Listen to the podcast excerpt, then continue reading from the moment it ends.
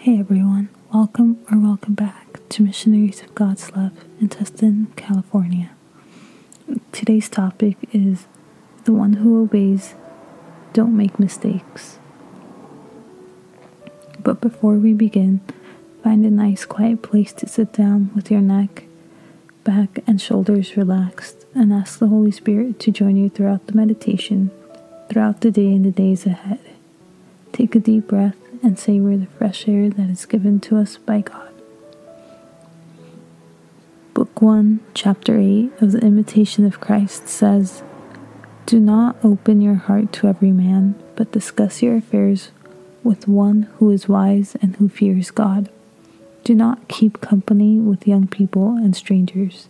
Do not fawn upon the rich, and do not be fond of mingling with the great Associate with the humble and the simple, with the devout and virtuous, and with them speak of edifying things. Be not intimate with any woman, but generally commend all good women to God. Seek only the intimacy of God and of his angels, and avoid the notice of men. We ought to have charity for all men, but familiarity with all is not expedient.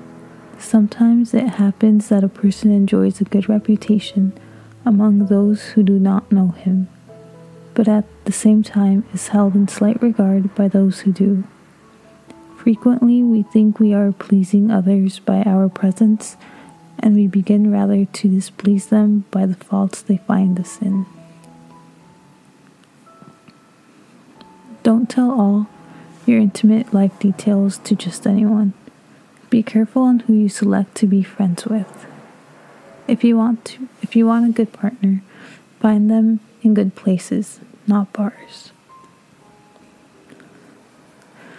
Chapter 9 of Book 1 of The Imitation of Christ says, It is a very great thing to obey, to live under a superior and not to be one's own master for it is much safer and to be subject than it is to command.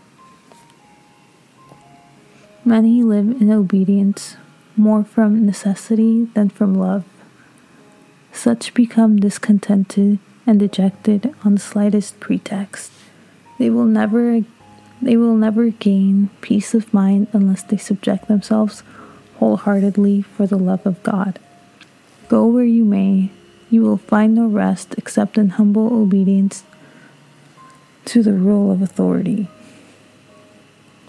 Dreams of happiness expected from change in different places have deceived many. Everyone, it is true, wishes to do as he pleases and is attracted to those who agree with him. But if God be among us, we must at times give up our opinions for the blessings of peace. Furthermore, who is so wise that he can have full knowledge of everything? Do not trust too much in your own opinions, but be willing to listen to those of others. If, though your own be good, you accept another's opinion for love of God, you will gain much more merit. For I have often heard that it is safer to listen to advice and take it than to give it. It may happen, too, that while one's own opinion may be good, refusal to agree with others when reason and occasion demand it is a sign of pride and obstinacy. Many people want to give orders, but very few want to obey. We all have to obey eventually.